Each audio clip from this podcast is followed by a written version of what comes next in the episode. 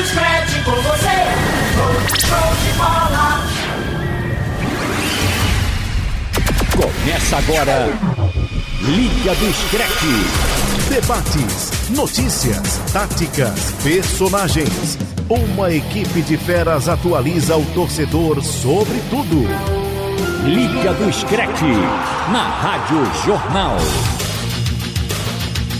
Muito boa noite, está começando agora o Liga do Scratch desta segunda-feira, 22 de novembro de 2021, na Rádio Jornal Recife, FM 90.3, Rádio Jornal Caruaru, AM 1080, Rádio Jornal Garanhuns, AM 1210, Rádio Jornal Pesqueira, FM 90.9, Rádio Jornal Limoeiro 99.5, Rádio Jornal Petrolina, FM 90.5. Você confere agora os destaques do programa. Liga do Scratch. Semana de Champions League e agita os gramados da Europa.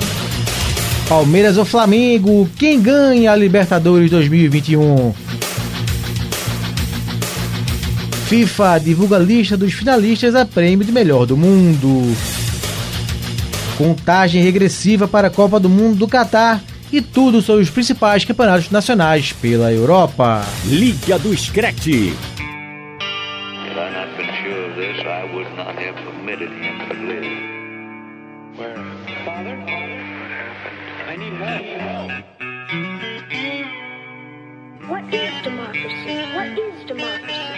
Got something to do with young men killing each other, When it comes to my turn, will you want me to go? For democracy, any man would give his only begotten son.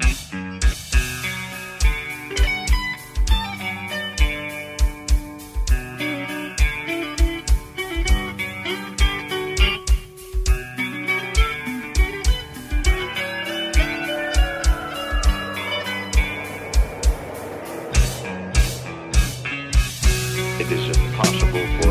for a decelebrated individual to experience pain, pleasure, memory, dreams, or thought of any kind. This young man will be as unfeeling, as unthinking as the dead until the day he joins them. I don't know whether I'm alive and dreaming or dead and remembering. How can you tell what's a dream and what's real when you can't even tell when you're awake and when you're asleep? Where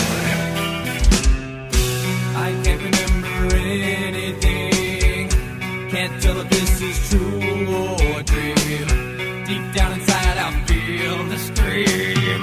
This terrible silence stops in there. Now that the war is through with me, I'm waking up. I cannot see that there's not much left of me. Nothing is real but pain now. Hold my breath as I wish for death.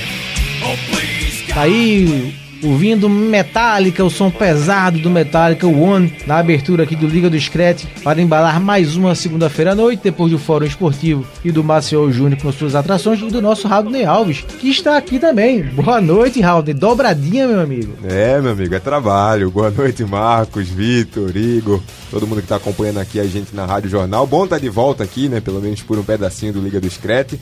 Vamos lá, muita coisa pra gente conversar, muita coisa pra gente debater, muita coisa que aconteceu e muita coisa que vai acontecer ainda, né? Liga dos Campeões pela frente. Liga dos Campeões nunca decepciona, então é bom estar de volta aqui ao Liga do Screte. Boa, Raulney. E você, holandês com a camisa dos All Blacks da Nova Zelândia? Boa noite, Vitor Peixoto. Exatamente, é bela camisa e os nossos ouvintes não estão podendo ver. Mas você falou de dobradinha. Eu gostaria de perguntar, Haldane, no. Tem caldinho dobradinha no caldinho do neném? É, meu amigo, perguntou a ele isso? aleatório, né? né Tem caldinho. Nada a ver. Do nada. Não, não sei o que, é que ele quer insinuar com Ele, isso. ele tá feliz esse final, esse final de semana porque o Tottenham venceu, né? A gente vai falar sobre isso. E o Lewis Hamilton também venceu, né? É, firme e forte na luta pelo campeonato. Falando em camisa bonita, Igor Moura. Boa noite, meu amigo. Boa noite, Marcos Leandro. Um abraço, Vitor, Haldner e a todos ligados aqui no Liga do Screte. É camisa pra jogar bola hoje, né? Pra que as bênçãos de, de Maria Messi caiam é, pra pelada de- daqui a pouquinho. Camisa Albi Celeste aqui do nosso glorioso Igor Moura. Bom, meus amigos, começando com o Champions League, porque a semana de Champions League agita a Europa, como a gente falou na manchete, e agita também aqui a tela da TV Jornal SBT, que transmitem a competição e vão para mais dar um show de cobertura na próxima terça-feira, ou melhor, amanhã, dia 23. O jogo transmitido será o jogo muito importante da equipe do Barcelona. Barcelona e Benfica é o jogo que vai a TV Jornal e o SBT vão transmitir nesta terça-feira, dia 23, 5 da tarde, no Camp Nou. Jogo pelo grupo E. O grupo tem o Bayern de Munique disparado com 12 pontos. O Barça, agora do Xavi, que estreou vencendo o clássico contra o Espanhol pelo Campeonato Nacional da Espanha, a La Liga, no fim de semana. O Barça tem 6 pontos, na metade do Bayern de Munique. O Benfica, do Jorge Jesus, tem 4 e o Dinamo de Kiev, 1 um ponto. Então a rodada marca a quinta rodada do grupo E da Champions League. Dinamo de Kiev e Bayern de Munique, às 4h45, e o jogo da TV Jornal e do SBT, Barcelona e Benfica, Igor Moura, que jogo, hein? Barça 6 pontos, Benfica 4 pontos, então um jogo fundamental, jogo chave para esse grupo E, Igor. Jogaço, jogo bom de duas equipes, na minha opinião, eh, secundárias, digamos assim, no que diz respeito a nível da, da, da Champions League. Não estão no primeiro degrau, na primeira prateleira né, das principais equipes favoritas ao título da, da Champions League ótima escolha do pessoal da, da SBT por esse jogo, porque creio que é o jogo mais importante de toda a rodada de UEFA Champions League. A gente pode ver um gigante como o Barcelona ficar de fora, é, de, de, praticamente ficar de fora em caso de derrota dentro de casa para o Benfica. Né? A briga tá, tá, tá ferrenha. Agora acho que o, o Xavi leva melhor que o Jorge Jesus, jogo no, na Catalunha. O espírito é outro, um ânimo renovado e apesar de várias limitações que esse Barcelona demonstra jogo a jogo, como demonstrou também contra o Espanhol, né? Foi um jogo muito difícil para o Barcelona passar no clássico catalão. Eu acho que o Barcelona consegue cravar a classificação. E aí, Haldren, e esse Barça, o Igor falou da questão uh, da importância, né, do jogo para o grupo, porque o último confronto da equipe do Barcelona, né, caso o Barça é, perca, né, do Benfica, é simplesmente com o Bayern de Munique Apenas. lá na Alemanha. E o Benfica pega o Dinamo em casa. Então, é uma final. Esse jogo de amanhã é uma final. Com certeza. O Bayern que tem apenas o dobro da quantidade de pontos que o Barcelona fez até agora. Jogo duro, mas tem o fator chave. Eu gosto muito sempre de ressaltar fator essa questão. É. Fator chave. É. Com, com trocadilho. Cabe o trocadilho. Foi sem trocadilho, mas cabe o trocadilho. Tem esse fator chave mas eu gosto muito sempre de lembrar desse fator emocional, porque dentro do futebol eu acho que isso é sempre muito importante. E tem essa virada de, de chave, ó, acabou caindo o trocadilho de novo. Não, ficou bom, tem, ficou bom. Tem, tem essa virada, essa chegada do chave, acho que dá uma motivada a mais. Fora a questão da competição. É um jogo importantíssimo para o Barcelona. O Barcelona é um gigante do futebol mundial e precisa dessa vitória. Chega motivado muito por causa disso também, independentemente da presença do Xavi ou não, mas com a presença do Xavi, com essa chegada, com essa virada nos ânimos, já veio da vitória no clássico, com certeza o Barcelona, para mim, é favorito e vai com tudo aí em busca dessa vitória contra o Benfica. Vitor Peixoto, abre aspas aqui para o glorioso Xavi, né, que estreou no fim de semana, sobre esse jogo contra o Benfica nesta terça. Estamos preparados para competir, se ganharmos estaremos nas oitavas de final, assim vejo como uma oportunidade de ouro, não como uma pressão a mais. É uma revanche, a chance de dizer que somos o Barcelona. Perfeito, e falar em, em chave, né, com o trocadilho, o chaveamento também foi muito importante pro pro Barcelona. Então, hoje tão, tá demais. é um programa né? chave para fazer trocadilhos. É, isso aí. É. Mais um. É, é, porque o Barcelona na, na virada, né, do, dos turnos, do turno, né, ele enfrenta o Dinamo duas vezes. E aí consegue esses seis pontos, né? Os seis pontos e os dois únicos gols que marcou até agora na Champions League. Lembrando que o jogo contra o Benfica no Estádio da Luz foi 3 a 0 pro, pro Benfica, equipe do Jorge Jesus, que por sua vez não aproveitou né, o, o jogo contra o Dinamo e apenas empatou. Então fez, vai fazer muita falta, pode fazer muita falta, né? Porque poderia jogar hoje, no, amanhã, no Camp Nou, com, com a vantagem do empate para ficar muito bem encaminhado. O empate não, seja, não chega a ser desastroso, mas aí vai ter que é, compensar isso mais na frente contra um adversário que é o, o Dinamo, mas que pode e complicar. Numa fase de grupos tão curta, né? Porque seis jogos apenas. E num grupo tão embolado como esse, com, vamos colocar assim, uma vaga só, já que o Bayern está literalmente em um outro patamar, perder esse ponto, deixar escapar esses pontinhos contra o Dinamo, certamente vai fazer falta. Quando for na soma final ali, vai fazer falta pro Benfica. Igor, e pro lado do Benfica? Uma oportunidade, os times portugueses, eles é, vêm perdendo aquele protagonismo, né? Que já tiveram dos anos 60, o Benfica, o próprio Benfica bicampeão da Europa, o Porto faz algumas campanhas interessantes, mas longe de ser aquele protagonismo também que foi que já foi bicampeão da própria Champions. Também é uma oportunidade né, de ouro. Né? Se o Xavi diz que é oportunidade de ouro para o Barcelona, também é para o Benfica. Está lutando, chegando numa penúltima rodada é, de fase de grupo de Champions League. No grupo, com Bayern de Munique e Benfica, e tendo a chance de ir para a última rodada, precisando só das suas forças para se classificar, também é uma boa oportunidade, não? Ótima, ótima oportunidade. Apesar da dificuldade do jogo no Camp Nou, é, Benfica vencendo, surpreendendo o Barcelona, não seria algo de outro mundo. Tem né? bola para isso? Tem, tem porque o Barcelona é, é, não vem bem também, né? A gente já viu o Barcelona tropeçar com vários times espanhóis com um potencial técnico bem inferior do Benfica. Teve o golpe da lesão do Lucas Veríssimo, que vinha muito bem naquele sistema defensivo, é, jogando seja com, com o Vertogen, seja com o Otamendi, enfim. Mas foi uma, uma pancada segura essa lesão do Lucas Veríssimo. Mas por enquanto o Benfica não vem sofrendo tanto quanto eu imaginei que iria sofrer perdendo esse jogador-chave, né? Que já tratando a palavra-chave novamente aqui para ficar todo mundo todo mundo fazendo a jogada ensaiada. É, mas tem bola para isso sim, principalmente no aspecto de, de, de, organização do Barcelona. O Xavi ainda está chegando, apesar de conhecer muito bem, principalmente as, as peças é, mais antigas do elenco, que já inclusive atuaram com o Xavi no, no, como atleta ainda. O Benfica já tem um modelo de jogo praticado pelo Jorge Jesus, que os jogadores já se adaptam e conhecem muito melhor do que os jogadores do Barcelona querem é, que, que o Xavi é, querem que o Xavi pratique, no caso, o modelo de jogo no Barcelona. Acho possível, não acho provável. Eu acho que pelo Barcelona jogar pelo empate, entre aspas, o, o, o, Barcelona vai entrar em campo mais tranquilo. Agora, o Benfica, ele pode fazer a estratégia de sair de lá com um ponto, evitando que o Barcelona consiga classificação antecipada, porque contra o Bayern em Munique, é muito improvável que o Barcelona conquiste a classificação, conquiste a vitória, os três pontos. O Benfica na última rodada recebe o Dinamo de Kiev, ele já empatou em Kiev Perfeito. em 0 a 0 no primeiro turno. Então, o empate também não vai ser de todo ruim para a equipe do Benfica. E sobre os times portugueses, o, o, o, o Sporting ainda segue vivo, apesar de eu achar que não vai classificar. O Borussia Dortmund tem mais material humano, mesmo sem o Haaland, nessa reta final de fase de grupos da Champions. E quem tem mais chances, quem diria o Porto, né? Num grupo tão duro com o Liverpool, com o Atlético de Madrid, é, Milan, né? com o Milan, o Porto hoje é o vice-líder. Tudo bem que pega amanhã o, o, pega nessa rodada, o, não sei se é amanhã, acho que é amanhã o jogo, em Anfield. É na quarta. Na quarta, pronto, pega o Liverpool em Anfield, provavelmente vai perder o Porto, porém, última rodada ele joga em casa, no estádio do Dragão, para vencer o jogo e classificar, depender dos resultados contra paralelos. O Atlético, contra o Atlético de Madrid, que também não, não joga o futebol exuberante, né? E vamos ver se pelo menos um português passa de fase. O mais provável é que os três embarquem todos juntos para a Liga Europa. Né? Liga Europa, né?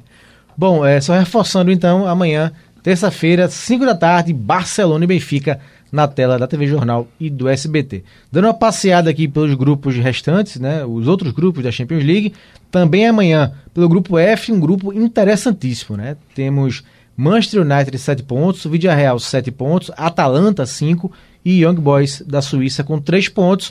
Seu Haldane amanhã a rodada marca Real e Manchester United no El Madrigal e também Young Boys e Atalanta na Suíça.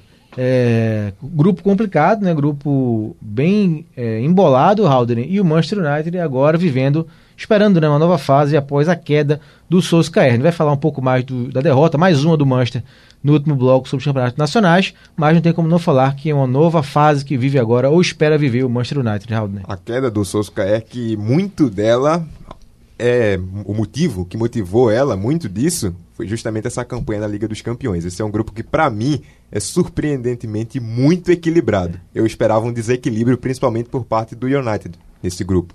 Tá empatado com Vila Real, tá ali dois pontos à frente apenas da Atalanta.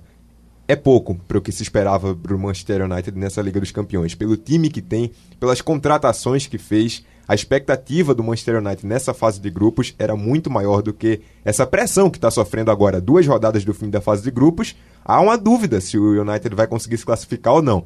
Então, a queda do Solskjaer está muito atrelada a isso, a essa campanha ruim na Liga dos Campeões. Não só a isso, a gente vê muitos tropeços também na Premier League, mas é menos do que o que se esperava para o Manchester United e tem essa pressão para esse jogo contra o Villarreal. Mais um time, a gente falava do Barcelona, mas é mais um time que precisa entrar pela vitória, precisa entrar para conquistar um bom resultado o mais rápido possível para sacramentar essa classificação. E aí, Igor?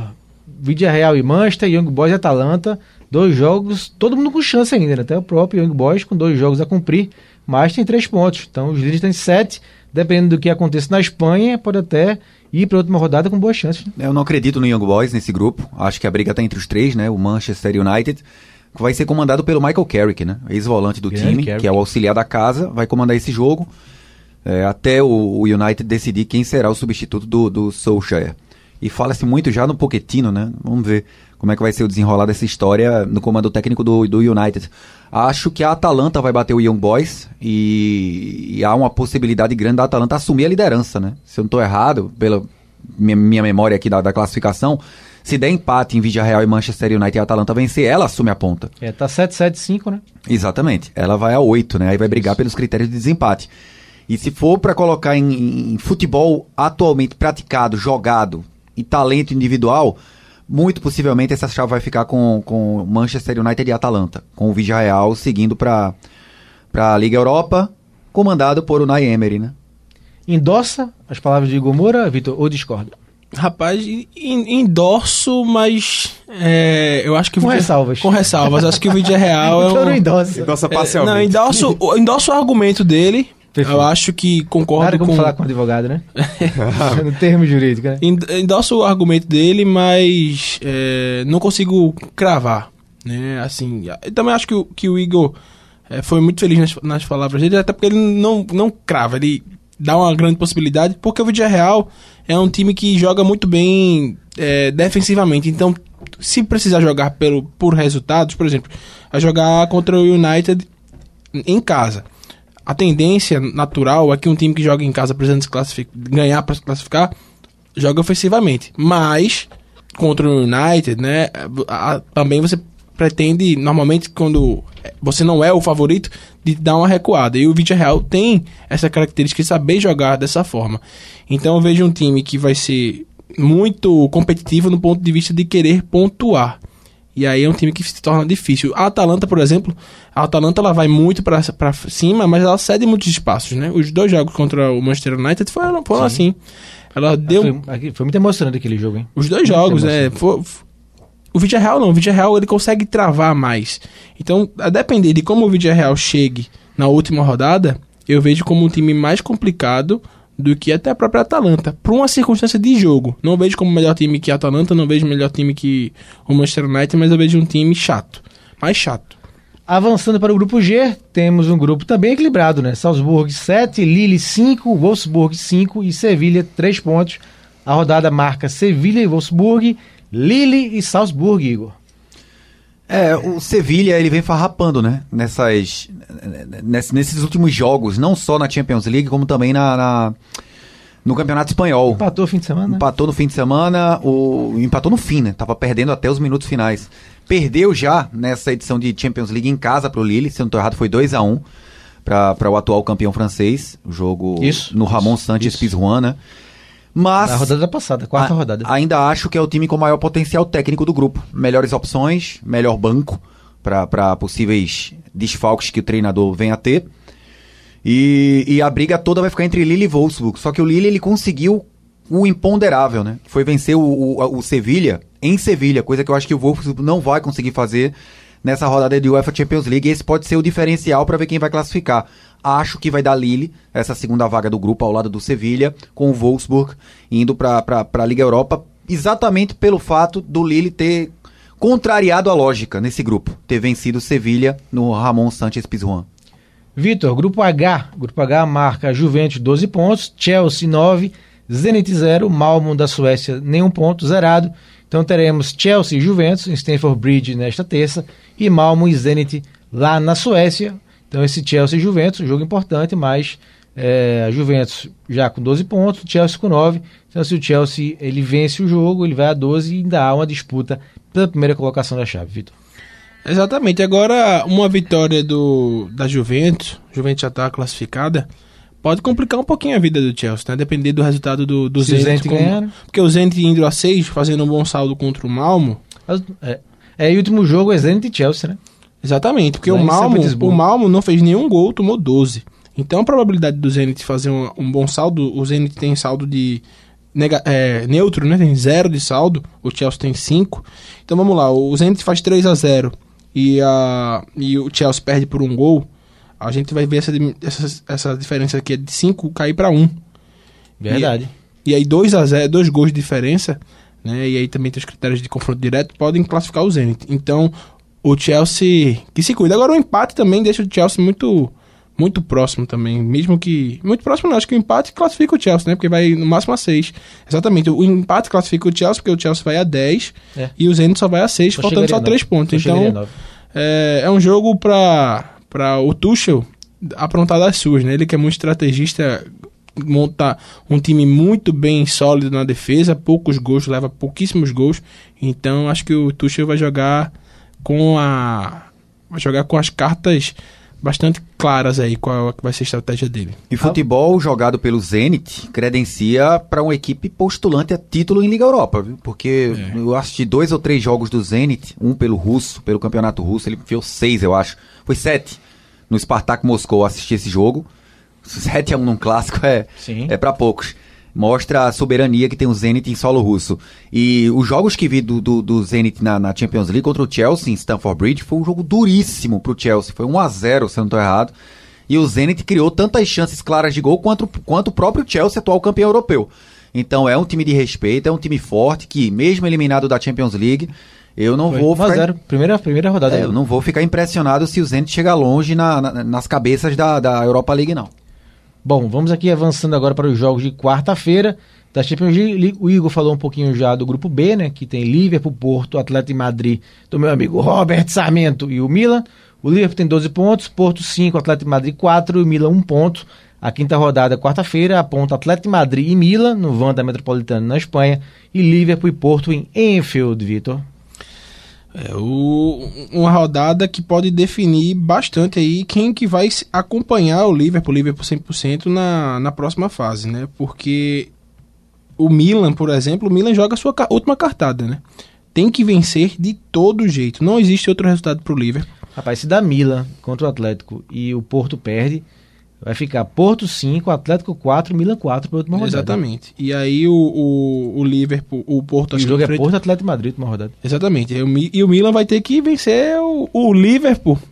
Que, vamos lá, né? É um clássico do futebol europeu É, e que marcou história, grandes decisões. Seria mais uma decisão, seria uma final pro Milan, né? É, embora pro Liverpool não signifique muita coisa, dificilmente o Liverpool perde. A, a classificação já está garantida, dificilmente perde o primeiro lugar do grupo. É, não perde mais, né? O primeiro lugar do grupo. Não, não. perde, não perde. Já é Cinco, Sim, é, já está garantido, inclu- garantido como li- líder. O Klopp gosta de dar uma mesclada no time. Mesclou, inclusive, quando não tinha nada garantido ainda né, nessa Champions League, então deve mesclar ainda mais. Então, eu acho que deixa bem aberto essa, esse grupo. Mais aberto que já seria normalmente, mesmo com o Liverpool jogando com força máxima. Vamos agora para o grupo A, onde teremos na quarta-feira também Manchester City e PSG no Etihad, no Etihad Stadium. É, jogo às 5 da tarde e do outro, no outro jogo do grupo temos Clube Brugge da Bélgica e Leipzig da Alemanha. O grupo marca o Manchester City com 9 pontos, PSG 8, Brugge 4 e Leipzig 1 ponto. E esse City e PSG, Igor? Jogaço, jogaço, jogão de bola. Acho que o City vai entrar mordido por conta da derrota no, no, no Até Parque porque dos jogou bem, Príncipes. até porque jogou bem, né? Jogou melhor do que o PSG. O PSG foi muito mais assertivo, né? Num golaço do Messi, enfim. Acho que o City é favorito nessa partida. Vem jogando melhor futebol. é, Ontem, por exemplo, atropelou o Everton com extrema facilidade. Foi 3 a 0 se eu não estou errado. Poderia ter sido 5-6 o o jogo contra o Everton, que é uma boa equipe de futebol. E, e o o PSG não vem produzindo o que a gente esperava, né? Quando a gente coloca esses jogadores que chegaram... Pochettino que o diga, hein? É, quando a gente coloca é, é, os jogadores que chegaram, se fosse videogame, tava ótimo, né? Se fosse só videogame. Ah, o Messi aqui, o Neymar aqui, o Mbappé aqui, o Ainaldo, né, tá, tá, Donnarumma. Só que, só que na bola jogada na vida real não encaixou ainda. Tem dificuldade em quase todos os jogos do Campeonato Francês, tem dificuldade em quase todos os jogos da Champions League. Tem o Po- Pochettino balançando, balançado com o Manchester United por ser um nome forte para assumir a equipe, chateado com a direção do, do, do Paris Saint-Germain, enfim, tudo propício para que o Manchester City confirme a vitória no Etihad e confirme a liderança da, da, da chave, né? Possivelmente vencendo o PSG, o City vai terminar em primeiro da, da sua chave. E a grande decepção é o Leipzig, até aqui, atrás do Bruges. Eu esperava mais dificuldade do Leipzig é, colocando mais dificuldade para as duas potências desse grupo. E o jogo de amanhã é o divisor de águas, né? Se o Leipzig quiser continuar em uma competição internacional, competição europeia, ele vai ter que vencer o Bruges em solo belga, que não deve ser fácil. É sorte pro PSG, né? Que o Leipzig está mal, senão poderia até complicar É. a classificação dos franceses para a próxima fase. É, dois grupos que faltam ainda a gente falar. Grupo C, o grupo do nosso amigo aqui, né? Nosso holandês, o Ajax, visita o Besiktas na Turquia, enquanto o Sporting recebe o Borussia Dortmund. O Igor falou um pouquinho já desse jogo no José Alvalade, em Lisboa. Então o Ajax tem 12 pontos, o Dortmund tem 6, o Sporting também tem 6, e o time turco está zerado. Então fale desse Ajax para amanhã. Anthony joga, meu amigo? Anthony deve, deve jogar, é, é um dos grandes destaques do, do, do elenco ao lado do, do Haaland. Quatro vitórias, 12 gols pró, 2 contra. Que campanha, hein? Que campanha aí classificado dificilmente também não, não ficará com o primeiro lugar, porque Borussia o, e Sporting se enfrentam, então só um deles pode chegar a 12. Dificilmente também o, o Ajax não pontua, ainda mais nessa próxima rodada contra o Besiktas, que tem zero pontos. E é o estilo do, do Ten Hag, né? Mais uma vez, ele. é, a gente fala que depois daquela, daquela campanha em 19, onde chegou na semifinal, o Ajax caiu duas vezes né, na, na fase de grupos, mas caiu jogando aquele futebol propositivo, ofensivo, muito parecido ainda, mas sem ter a, a capacidade para desempenhar, né? Esse ano ele conseguiu achar, né? Amadurecimento de algumas peças do Gravenberch, né? Que é o, o meia volante é, jovem holandês, conseguiu um encaixe na lateral esquerda, o Blind jogando na esquerda, né, com o na, o argentino Martínez na zaga. Então é um time hoje muito mais seguro para fazer aquilo que, que vinha fazendo. E também a, a figura do Haller, que é vice-artilheiro, se não me engano, da, da Champions League, exatamente, vice-artilheiro, ele tem sete gols, o artilheiro Lewandowski com oito, também deu uma forma diferente do, do Ajax jogar, porque o Ajax não tinha essa referência, né? E quando teve em 19 era ou um Runtelar, ou um, um jogador, sem um Brian Broby, que era um, um jovem também, então não tinha é, a alternativa. E hoje essa alternativa se tornou a, a primeira do, do time. E não surpreende, para mim, é, o, o resultado sim surpreende pelos adversários, mas o desempenho do Ajax não é surpresa. É um trabalho longínquo aí, o Ten Hag não atua, é cotado inclusive para assumir o Manchester United. Brincadeiras à parte, o nosso Vitor, sempre é bom ver o futebol holandês em cima. Fechando aqui nossa, nossa viagem pelos grupos da Champions League, rodada de quarta-feira, temos o grupo D, onde a Inter de Milão recebe o Shakhtar Donetsk, lá no Giuseppe Meazza, e o Sheriff recebe o Real Madrid, do Vinícius Júnior, que está voando, Igor. Então o grupo marca Real 9 pontos, Inter 7, Sheriff 6. Sheriff é grande surpresa, né? À frente, até, à frente do Shakhtar, que é mais tradicional em Champions League e Liga Europa, que tem apenas um ponto. Aí pro Sheriff já vai ser a cereja do bolo. Vai ser o bolo, cereja, cobertura e recheio se ele for pra Liga Europa, né? Convenhamos, no É, grupo... Se passar ainda mais, É, tá não, 7 não a vai, 6. É, é, tá 7 a 6, mas não vai. Eu acho que não vai. Acho muito difícil. Aí recebe o Real Madrid. Última rodada, deixa eu ver aqui. O, o rodada- efeito surpresa. Eles pegam o Shakhtar, né? Se eu não tô errado. É, fora de casa. É, em Donetsk o jogo. É, e, em é, Kiev, Real, que eu e é digo. Real e Inter. É. Vamos supor que se o Real vence esse jogo, se a Inter tropeçar quando o Shakhtar amanhã, que não é de outro mundo, a Inter também não é time confiável. A, né? a Inter, é, mas a Inter já vai começando a, a, a render o que a gente já esperava dela no início da temporada. Venceu mesmo com o a perda do né? Lukaku, bateu o Napoli. É, grande líder do campeonato italiano, o Napoli, a, a Inter venceu 2x1. Tava invicto, né, o Napoli. Tava, tava. Era a melhor campanha dos principais campeonatos europeus, né, a do Napoli. E a Inter foi lá e venceu o, o- o Napoli. Então acho que tá bem encaminhado para Real Madrid e Internacional esse, esse grupo. É, até porque eu acho que o Sheriff não passa pelo Real Madrid amanhã. Eu acho que o Real Madrid vai amassar o Sheriff. O efeito surpresa já passou. Todo mundo já olha o Sheriff com muito mais carinho, com muito mais cuidado. O Real Madrid quer devolver a derrota no Santiago Bernabéu, Sim. talvez a derrota é, é, mais Aleatória. aleatória, vexatória do Real Madrid nos últimos anos. Em, em- Essa e aquela para um time da quarta divisão da, da Espanha na Sim, Copa, na Copa do Rei. Essas duas foram emblemáticas, né? Então acho que o Real Madrid amanhã na Moldávia ele vai, vai atropelar o Sheriff e, e a Inter, como joga em Milão, né? A Inter contra o Shakhtar, o jogo é em casa, é em solo italiano. Eu acho que a Inter crava amanhã a classificação ao lado do Real Madrid para a próxima fase. Pronto, todos os grupos da Champions aqui analisados pela nossa equipe. E agora, antes de fazermos a primeira pausa aqui no nosso Liga do Discrete, falar um pouquinho da outra transmissão importante do SBT nesta semana, que é a final da Libertadores, né? Sábado que vem, no centenário, no histórico centenário em Montevidéu, 5 da tarde tem mais uma transmissão super especial aqui do SBT e da TV Jornal com Palmeiras e Flamengo. Grande decisão aguardada, decisão da Libertadores. Vitor, quem ganha a Libertadores, Palmeiras ou Flamengo? Ou quem chega melhor na sua visão para essa grande decisão? Rapaz, difícil. Difícil porque são dois times extremamente competitivos. Eh, nos últimos anos, protagonizam né, o futebol brasileiro, tem os melhores elencos, são os dois últimos campeões da Libertadores. É, acho o Flamengo com maior potencial do que o Palmeiras. Tem um retrospecto muito interessante contra o Palmeiras também nesses últimos anos. O Palmeiras não consegue se dar bem contra o Flamengo. Mas o Palmeiras também tem a, a, a característica de conseguir encaixar, né? Assim, tentar frear os pontos positivos do, do Flamengo que recupera o Arrascaeta. E para você ver como é curioso, como é tão equilíbrio, né? É, dando minha, minha análise, assim, quem chega melhor hoje, o Flamengo. Mas veja como é curioso. Se a gente fizesse esse questionamento dois meses atrás, falaríamos Flamengo. Um mês atrás, com certeza Palmeiras. Nas últimas Verdade. duas semanas, Flamengo novamente. Então, é, tudo pode acontecer nesse jogo. É, o, o Palmeiras é um time muito forte, vem de três derrotas no Campeonato Brasileiro. O Flamengo, em compensação, vem de quatro vitórias.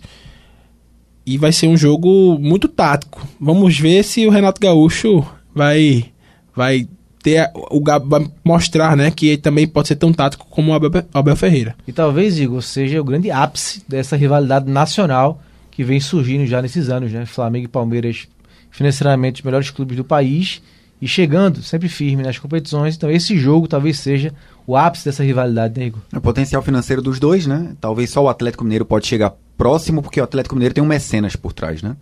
Tem uma pessoa muito rica que investe no clube, que investe na nova arena, enfim. E deu ao Atlético Mineiro margem para contratar tantas estrelas e fazer um time tão forte.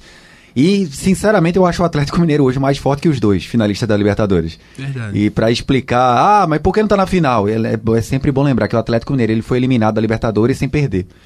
Ele teve dois empates com o Palmeiras. O Palmeiras, no critério de gol fora, conseguiu eliminar o Atlético Isso. Mineiro com aquele 1x1 no Mineirão, com o Atlético massacrando os dois jogos, sendo melhor, perdendo um pênalti com o Hulk no jogo em São Paulo, que terminou 0x0, enfim. Nuances que o mata-mata dá, né? No mata-mata, nem sempre um time, um time mais forte, melhor preparado, com melhor potencial técnico, ele vai passar. E acontece. Essa é a graça também de competições híbridas, como é a Libertadores. Bom, sobre o jogo Flamengo e Palmeiras, eu vejo leve vantagem para o Flamengo, vantagem técnica, anímica nem tanto. O Palmeiras perdeu seus últimos jogos no Campeonato Brasileiro, revezando muito seu time.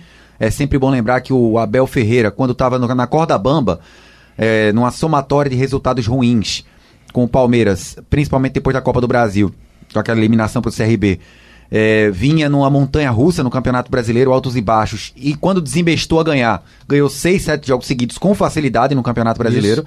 Inclusive o jogo contra o Esporte foi nessa sequência de pontos que o Palmeiras garantiu para saber que vai terminar entre os três, quatro primeiros do Campeonato Brasileiro.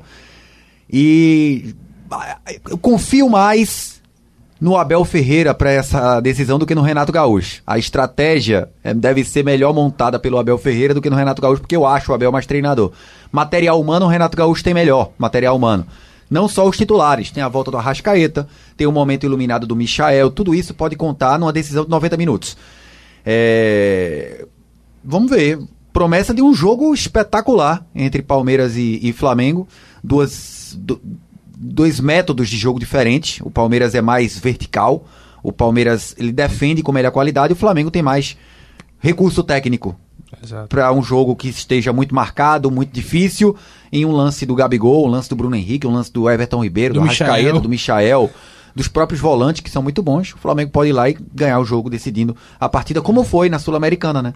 O jogo foi muito equilibrado entre Bragantino e Atlético Paranaense. Bragantino tinha um jogador acima da média dele, que é o Arthur. O Atlético tinha um jogador acima da média do grupo, que era o Nicão. Um decidiu, foi o Nicão, 1 a 0. Isso, então, só reforçando, jogo único, Palmeiras e Flamengo, sábado, 5 da tarde, em Montevidéu, no Estádio Centenário, transmissão do SBT TV Jornal, e como o Igor eh, falou aqui, o- no sábado, o Atlético Paranaense, no mesmo Estádio Centenário, conquistou a Copa Sul-Americana, vencendo o Bragantino por 1 a 0 mais um título internacional do Furacão. E também no sábado, o Corinthians conquistou a Libertadores na edição feminina, venceu o colombiano Santa Fé por 2 a 0 e sagrou-se tricampeão da Libertadores entre as mulheres, o Corinthians também, de parabéns. Bom, primeiro bloco um pouco mais longo, né, com muita Libertadores e Champions League, então o Liga do Discreto faz seu primeiro intervalo, já já voltamos falando de melhor, prêmio do melhor do mundo e também de Copa do Mundo do Catar. Liga do Screte. Liga do Screte. Isso de volta para falar agora nosso Liga do Discrete, nesse segundo bloco, sobre o prêmio The Best, melhor da FIFA. Não é o Marcelo Júnior, não, mas é o prêmio The Best da FIFA, que a entidade divulgou nesta segunda-feira os premiados, né, os finalistas ao prêmio que será entregue no dia 17 de janeiro do ano que vem. Então, eh, saiu a lista hoje dos finalistas. Vou a, a lista agora. Melhor jogador concorre Benzema, da França e do Real Madrid, Kevin De Bruyne, o belga do Manchester City, Cristiano Ronaldo, de Por Portugal, na seleção portuguesa, é, aí Juventus e Manchester United, né, que a temporada é dividida do Cristiano Ronaldo, Robert Lewandowski, atual vencedor do prêmio, né, polonês do Bayern de Munique, Lionel Messi, o argentino do Barça e também do PSG, Neymar do PSG, Haaland da Noruega, o norueguês Haaland do Borussia Dortmund, Jorginho, o brasileiro, o ítalo brasileiro Jorginho do Chelsea, Kanté, francês do Chelsea, Mbappé, mais um francês do PSG e Mohamed Salah, o farol do Egito, do Liverpool. Igor Moura, seu favorito para o The Best 2021-2022, já que o prêmio será entregue em janeiro do ano que vem. É, Eu não duvido, eu não duvido por, por ser questão de votação, ter envolvido também questão de nome, fama, Pelo da lista? É histórico. Faltou faltou, faltou Lukaku, na minha opinião, faltou Lukaku. É, acho que faltou. Deixa eu ver o Lukaku. Tem outro. O Harry Kane também. Senti falta do Harry Kane pela temporada que ele fez no Campeonato Inglês pelo Tottenham e pela ótima Euro que ele fez também. Né? É, bom, é bom lembrar que a Inglaterra foi vice-campeã foi vice da Euro com o Kane em evidência. Acho que faltaram esses dois aí. Não sei o que o Neymar fez para estar na lista. O Neymar tem potencial, claro que tem para disputar a bola de ouro, mas essa temporada passou longe de ser brilhante do Neymar. Nem a Copa América em casa ele conseguiu é, é, é, decidir aquele jogo contra a Argentina. O Messi deve estar por aí, não só pelo que fez no Barcelona, mas como fez também na Copa América. Conta muito pro Messi estar aí. E o Cristiano Ronaldo fez uma temporada de regular para boa, essa última dele, antes de, de, de se transferir da Juventus para o Manchester United. Se a gente for levar em conta favoritismo, seria um jogador do Chelsea, né? Seria o Jorginho ou o Kanté. Por ser campeão europeu, por ser campeão da Champions, o Jorginho fez uma maravilhosa Eurocopa, foi campeão. Por isso, teria uma leve vantagem sobre o seu companheiro de time, o, o, o N'Golo Kanté. Então, Lewandowski corre por fora nessa briga, é o atual, é o atual melhor do mundo, tem uma média superior a um gol por partida, mas está bem equilibrado. Se a gente for olhar, não tem ninguém que destoa, como a gente viu nas últimas bolas de ouro, como foi nos últimos The Best, né? Prêmio The Best, como foi o Cristiano Ronaldo, o Messi, eles destoavam muito dos outros. Nessa não tem ninguém que destoe dessa forma. Então, acho que entregando pro Jorginho, por exemplo, vai ser bem entregue essa bola de ouro. Apesar de que potencial técnico do Jorginho, ele não está. Futebol jogado, potencial técnico, ele não fica nem no top 5, na minha opinião, dessa, dessa lista toda. Só que pela temporada, pelo que construiu, pelo que conquistou, pela importância dele na Itália e no Chelsea, o Jorginho mereceria ficar com essa bola de ouro, sim. E aí, Vitor? Sua lista, suas considerações, faltou alguém, está bem representado e também seus favoritos ou o favorito a ganhar o The Best. Eu acho que não é que ficou faltando, até porque ele foi eleito também, teve um prêmio, né, dado, anunciado hoje. Acho que o Pedri poderia estar nessa lista, acho que foi muito importante, a Espanha foi muito bem. O Barcelona realmente não ajudou, mas poderia estar nessa lista no lugar do Cristiano Ronaldo. Eu sou muito fã do Cristiano Ronaldo, mas pra mim foi uma das pessoas não, de- não é uma Vocês estão bem hoje. O Igor tirava o Neymar e você o Cristiano. Vocês estão não bem é hoje. uma não é uma Vocês temporada ousados hoje. Não é uma temporada ruim, mas a nível Cristiano Ronaldo foi muito abaixo. Colocaria o Pedro aí. E pra conquista depende do recorte que a gente for fazer, né? Porque normalmente o recor esse recorte, eh, em tese, é 2021. E aí engloba o final da última temporada e esse começo. É, deixa eu pegar aqui o período certinho da avaliação. ah, cadê aqui, rapaz? Vira a matéria. Pode seguir. Aqui. É, o período de avaliação para o prêmio é 8 de outubro de 2020 até 7 de agosto de 21. Então, aí vai pegar muito o final da última temporada e esse e esse comecinho aí bem de leve. E aí sendo pegando esse período, concordo muito com, com o Igor, acho que o Jorginho é, chega forte, não não um jogador brilhante, mas mesmo não sendo, não precisou ser brilhante para conquistar as coisas mais importantes da temporada, a Champions League e, e, e a Euro. Se a gente fosse prolongar um pouquinho mais, talvez ele perdesse muita força, né? Ainda mais com aquele pênalti perdido para a Suíça. Jogou para a lua a vaga direta da Copa do Mundo da, da Itália, literalmente. É, mas o meu, meu escolhido, eu escolheria o, o Kanté.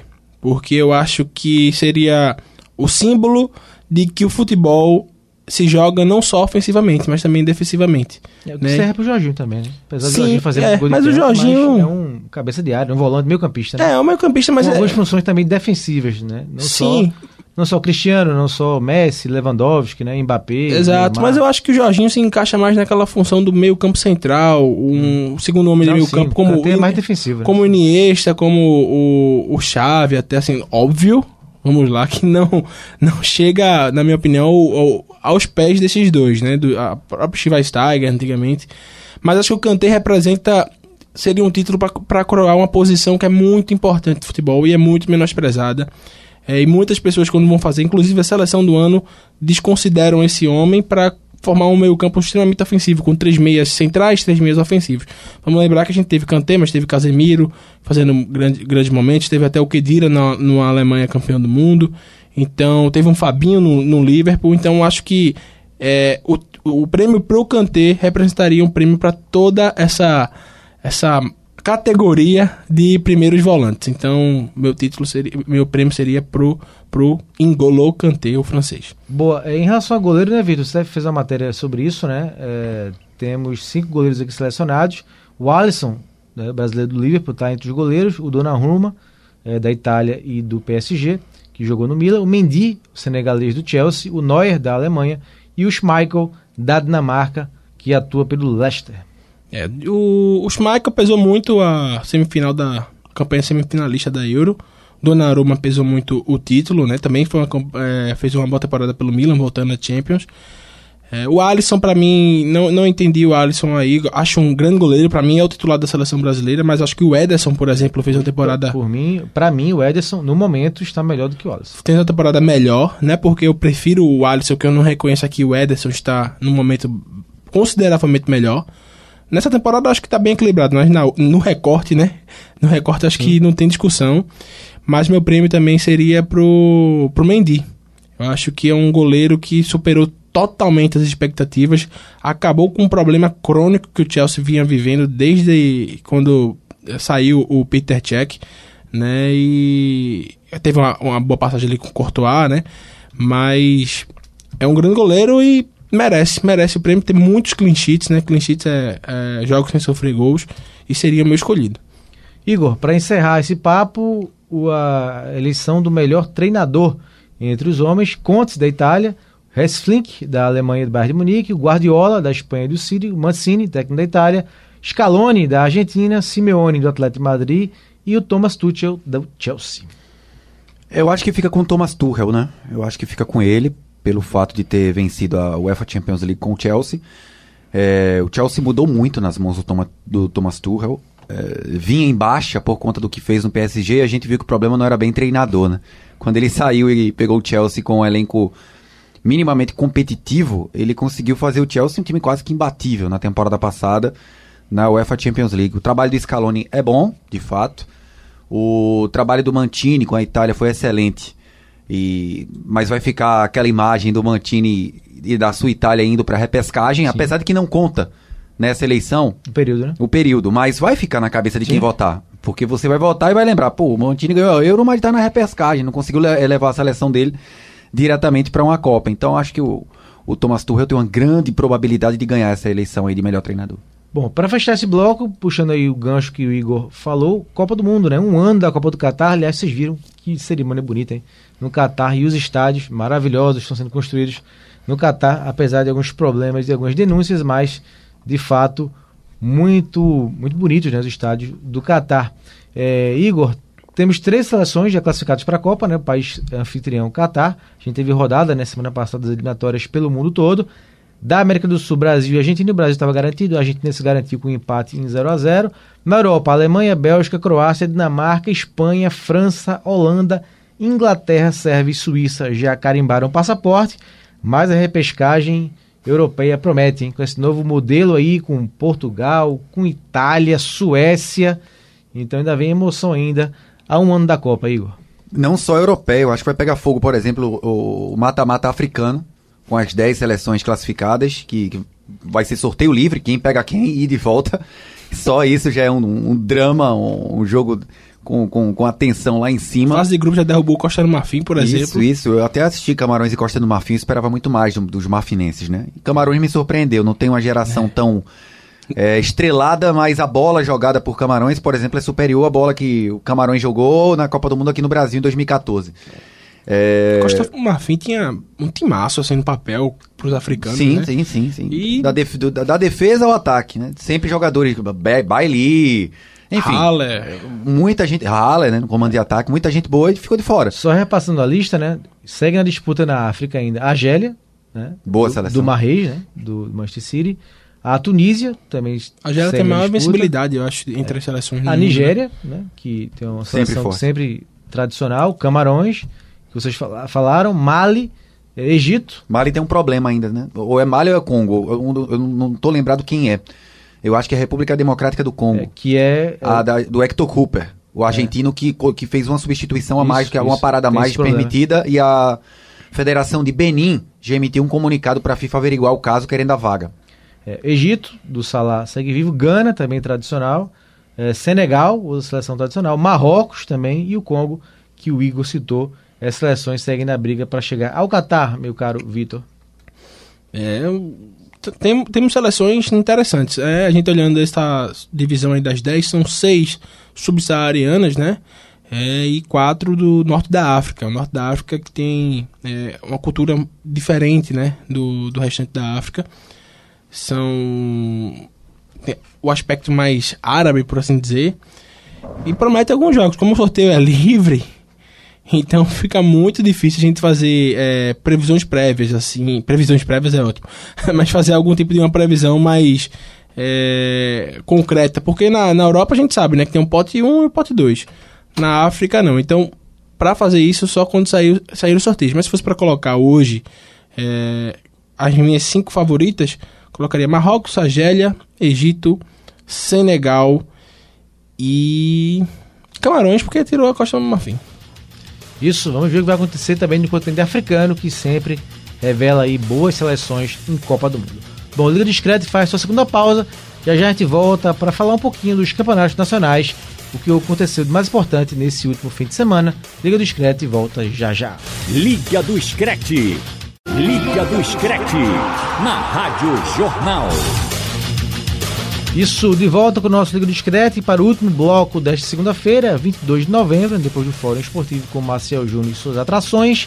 Vamos aqui seguindo com o nosso Liga Discreto para a reta final do programa. Já falamos de Champions League, já falamos de Libertadores, de Melhor do Mundo, da Copa do Mundo. Agora chegou a hora da Premier League, meu caro Vitor Peixoto, que teve como destaque nessa rodada a vitória do Chelsea por 3 a 0 sobre o Leicester, a vitória eh, do Watford sobre o Manchester United, que derrubou o Solskjaer 4 a 1 para o Watford, a goleada do Liverpool frente ao Arsenal 4 a 0 a vitória do City sobre o Everton 3 a 0 e do Tottenham 2 a 1 sobre o Leeds. A tabela aponta o seguinte: Chelsea 29 pontos, Manchester City 26, Liverpool 25, West Ham que perdeu para o Wolverhampton ficou com 23 pontos, Arsenal 20 e o próprio Wolverhampton com 19, o Tottenham tem 19 também e o United apenas 17. Vitor Peixoto, suas considerações sobre a Premier League neste fim de semana. Também teve um, um jogo importante e aí é, quem deve ter ficado muito feliz com a rodada foi o nosso querido Antônio Gabriel, porque o Steven Gerrard estreou no Aston Villa com vitória. Sim. 1 a 0 sobre só um- Brighton. aqui. sobre o Brighton. 2 a 0, né? 2 a 0 sobre o, Brighton. Olha, foi uma rodada muito interessante, acho que mais dentro do, do esperado. A- a- talvez o que, o que surpreenda muito seja a quantidade de gols que o Watford é, fez. Dentro do esperado, um 4x1 pro Watford. Não, é. Surpreenda. Do, dos Red Devils é, caíram da cadeira agora. Não, dentro do Era esperado, os resultados, E vitória falar- derrota. Sem falar no que aconteceu no jogo, né? Pra É. Quem não acompanhou a partida, houve um pênalti para o Watford, Então o De Gea pegou, mas, né, mas houve invasão dupla, então o árbitro mandou voltar o lance. O De Gea pegou de novo o pênalti, mas logo de, mesmo assim, mesmo ele fazendo esse essa façanha, o Manchester levou 4 a 1 e um abraço para o Suscaé. Van de Beek entrou, fez gol, até deixou o Cristiano Ronaldo duas vezes bem posicionado, o Cristiano Ronaldo desperdiçou. Foi o, o único, para mim, ponto fora da curva mesmo na, na rodada, porque o Watford era apenas o... Tava na, com 10 pontos, estava na 17ª colocação, agora só o 16 com 13 pontos. Mas escancarou, né? O que é, é o que é o Suscaé, escancarou também o quão mal pago foram 80 milhões de libras em Harry Maguire, tomou dois cartões amarelos, falhou na série de bola. E, o Liverpool atropelou mais uma vez uma grande atuação contra, a, contra o Arsenal, mais um sheet, mostra que é um time que não precisa se expor demais para ser ofensivo. E um destaque nessa partida para mim, por incrível que pareça, seria o Ramsdale, o goleiro do, do Arsenal, porque, meu amigo, 4 a 0 foi muito pouco. Ele. Foi muito pouco. E o, o Conte, né? Mais, mais uma vitória aí com, com o Tottenham. 2 a 1 de virada. Um resultado importante. O Chelsea também foi pouco, 3 a 0 E sair com a rede balançando. O Chelsea teve 3 gols anulados.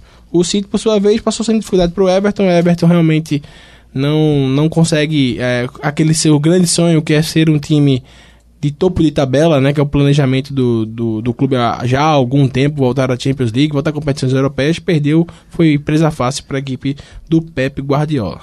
Isso, falar agora do Campeonato Espanhol, o Campeonato Espanhol tem que ter ele, sempre, meu amigo Robert Sarmento, que passou aqui para dar uma palavrinha sobre o espanhol. Já tivemos aqui no programa recebendo o Raul Alves e o Igor Moura, e agora o Robert Sarmento na reta final do programa para, para falar um pouco da La Liga, que teve nesse fim de semana como destaque a vitória do Atlético Madrid 1 a 0 sobre o Sassunha, a vitória do Barcelona 1 a 0 sobre o Espanhol na estreia do Xavi, a goleada do Real Madrid 4 a 1 em cima do Granada e, e, a Real Sociedad ficou no 0 a 0 com o Valência e no sábado também o Sevilha empatou com o Alavés 2 a 2. A classificação aponta Real Madrid 29 pontos, Real Sociedad 29, Sevilha 28, Atlético Madrid 26. O Barça é o sétimo com 20 pontos. Boa noite, Roberto Samento. Suas considerações sobre a La Liga neste final de semana. Boa noite para você, Marcos Leandro, para o Vitor Peixoto, também para os amigos e amigas da Rádio Jornal. O Campeonato Espanhol, neste final de semana, teve a mudança de, do líder, né? A Real Sociedade com empate acabou perdendo essa primeira colocação tem um jogo o Real a mais, Madrid. Né? Um Exatamente. Mais, o Real e o Atlético têm um jogo a menos, né? Por conta da. da Sevilha também, né? Da pen, Sevilha também por conta da penúltima parada para as eliminatórias, que acabou sendo um, uma rodada, acho que na quinta-feira, e tinham jogos no sábado, e aí a, a La Liga acabou por adiar a partida dessas equipes. Agora, um, um ponto que eu chamo a atenção é, eu vi na, na. Tava vendo um jogo na Premier League, teve uma demora imensa na marcação do VAR. Não me recordo qual foi o, o jogo agora, acho que foi no do Manchester City, para anular um pênalti do, do Sterling.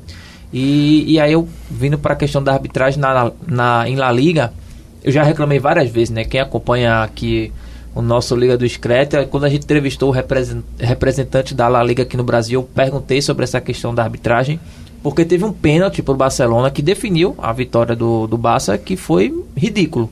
Assim, Exato, muito mal marcado.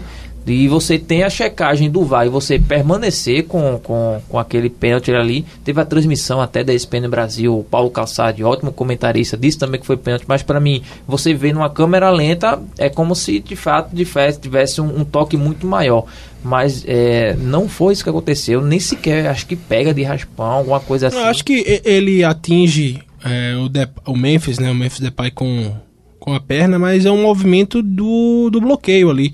Não é, um, não, não é aquilo ali que define o contato. É um primeiro momento ali, é um contato que passa raspando, assim, pega, mas o contato, o grande contato, o contato que realmente que causa o impacto no jogador é, é na bola e para mim pênalti mal marcado. Pois é, então isso definiu a vitória do Barcelona. Agora falando sobre essa estreia do Xavi, eu não gostei ainda. Eu acho que é muito pouco ainda, muito cedo. Eu vi jornais na Espanha, até quando o Barcelona estava vencendo o Celta por 3 a 0 tem muita gente já em redes sociais do, dos jornais espanhóis, efeito chave. O chave nem tinha chegado ainda naquela ocasião. Aí depois teve o 3 a 3 acho que o efeito, né, não, não durou.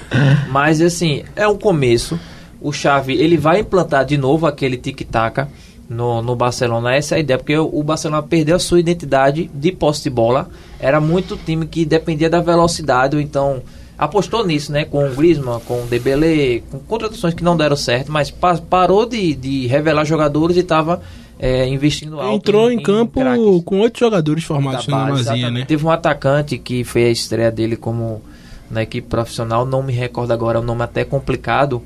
E, mas assim, o Xavi vai aos poucos procurar sua identidade. Só que a partir disso ainda foi muito pouco. O, o espanhol teve, Foi o Acomac. Alcomac. O espanhol teve duas ou três bolas na trave, principalmente na reta final do jogo. Teve um gol perdido na pequena área, uma cabeçada. Que assim, então assim, o primeiro tempo ok e o segundo tempo acho que muito do domínio do espanhol. As principais chances foram do clube lá da Catalunha também, que ali é rival também da mesma cidade do Barcelona. Então fica essa questão. E em relação ao Real Madrid, para mim foi a, a melhor partida dos três grandes ali que brigam sempre lá em cima, Barça, Atlético e Real. O Real é o time mais equilibrado, pelo menos no Campeonato Espanhol nesse momento. Teve um jogo difícil na, nas, fora de casa contra o Granada e abriu 2 a 0 logo de cara. Duas finalizações, dois gols. E o Granada ainda diminuiu, tentou fazer um esforço ali no começo do segundo tempo, mas aí entrou em ação o quê? O meio de campo do Real Madrid. A trinca de meio de campo do Real Madrid. No primeiro tempo, o Kroos já tinha dado duas assistências para os dois primeiros gols. E aí no segundo tempo, o Modric deu assistência e o Casemiro Vini, outra. E o Casemiro outra. Passa, passam-se os anos, mas essa trinca de meio campo do Real Madrid ela segue muito forte. Exatamente. Ela tem muita qualidade, porque você tem um Casemiro que desarma e também tem uma boa finalização, tem um bom cabeceio, você tem um Modric Se complementam, que é né? sempre um homem surpresa dentro da área e tem um cross no lançamento, que pra, dificilmente erra um passe. E aí você hoje, você tem uma peça que está destoando muito bem, está muito acima, que é o Vinícius Júnior que, e o Benzema Ah. também. Então você, antes se você tinha o Cristiano Ronaldo, aí depois da saída do Cristiano Ronaldo, essa trinca sentiu falsa, falta de alguém para colocar essa bola na rede. O Benzema ele mantinha uma certa regularidade, mas não como ele está nesse nível hoje, indicado inclusive entre os 10 melhores do mundo no prêmio da FIFA. E aí você tem essa trinca com gente que está colocando a bola na rede e você sempre e o Ancelotti sempre teve um equilíbrio defensivo muito grande porque ele utiliza dois laterais que apoiam um pouco e vem com a dupla de zaga muito boa que o Militão e por mais que tenha perdido o Varane conseguiu Tanto que trazer ele- o Alaba Na primeira passa, na última passagem pelo Real Madrid, quando foi campeão da Champions em 14, quem era o titular na lateral esquerda era o Coentrão, e não o Marcelo. Exatamente. Então ele tem- Marcelo, pra, pra quem não recorda, na final de 2014 em Lisboa, entrou no segundo tempo, como Isso. ponta. E não como lateral. Exato, bem lembrado pelo Vitor. Então, assim, entre esses, a questão da estreia do Chave, eu ainda não gostei, mas é muito cedo para cobrar. E eu acho que o Real Madrid é que vem com futebol mais irregular. Em relação ao Atlético, acho que é aquele unocerismo, como se gostam de falar. Ganhou por 1 a 0 pressionou o jogo o tempo todinho, claro, o, a, o Sassuna ficou muito recuado, mas o Atlético só teve uma bola em gol, que foi essa cabeçada Do do, Felipe. Felipe. Ou seja, é o time que tem muita posse de bola, aprendeu a jogar com a bola, não é aquele Atlético retranqueiro já há alguns anos, mas ainda peca muito na finalização. Ainda errou, errou muito na finalização, tanto é que só teve uma bola que foi no, ao gol, em direção ao gol, que foi o escanteio, e saiu o gol do Felipe aos 40 e tantos minutos da segunda etapa. São esses os destaques, pelo menos desses trio de ferro aí do, do futebol espanhol, eh, que está apenas no seu começo, tem muita coisa para acontecer, amigos. Perfeito, Robert. Valeu, Vitor. Agradeço também ao Igor e ao Raul que participaram do programa. Na Itália, a gente teve a Atalanta vencendo Spe- a Spezia por 5 a 2 a Juventus vencendo o Lazio por 2 a 0 Fiorentina 4 a 3 no Milan, ah, a Inter vencendo o Napoli, o Napoli por 3 a 2 Então, na classificação da velha bota, Napoli Embolando 32, Milan 32, Inter 28, Atalanta 25, Roma 22, Lazio 21, Fiorentina 21, Juventus 21. Esse é o resumo do italiano. Liga Discreto fica por aqui. No final do programa você escuta agora Metallica One em mais um Liga Discreto. Valeu a todos, um abraço, até a próxima.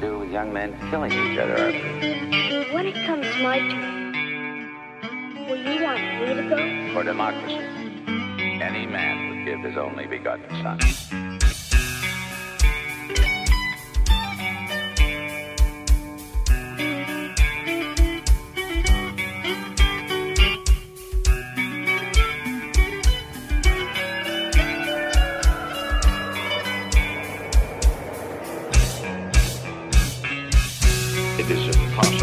for celebrated individual to experience pain, pleasure, memory, dreams, or thought of any kind. This young man will be as unfeeling, as unthinking as the dead until the day he joins them. I don't know whether I'm alive and dreaming or dead and remembering. How can you tell what's a dream and what's real when you can't even tell when you're awake and when you're asleep? Where?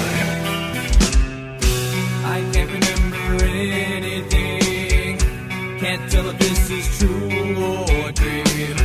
Deep down inside, I feel the scream. This terrible silence stops in there. Now that the war is through with me, I'm waking up. I cannot see that there's not much left in me. Nothing is real but pain.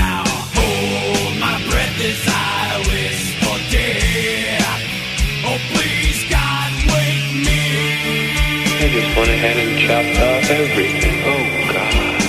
Please make them hear me. They won't listen. They won't hear me. You know, I've been like this for years.